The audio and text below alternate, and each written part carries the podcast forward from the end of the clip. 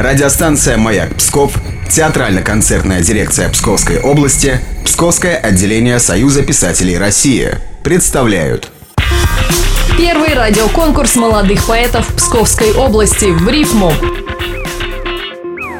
Анастасия Лидова. Стихотворение она пишет уже несколько лет. Послушаем Анастасию и ее произведение под названием «Открывай мою душу как книгу». Открывай мою душу как книгу – как затертую жизнью тетрадь. Погружайся на дно с каждым мигом, но не думай, не думай всплывать. И листая в потемках страницы, ты за каждую точкой увидь, сколько солнца готово пролиться, сколько тьмы я могу осветить.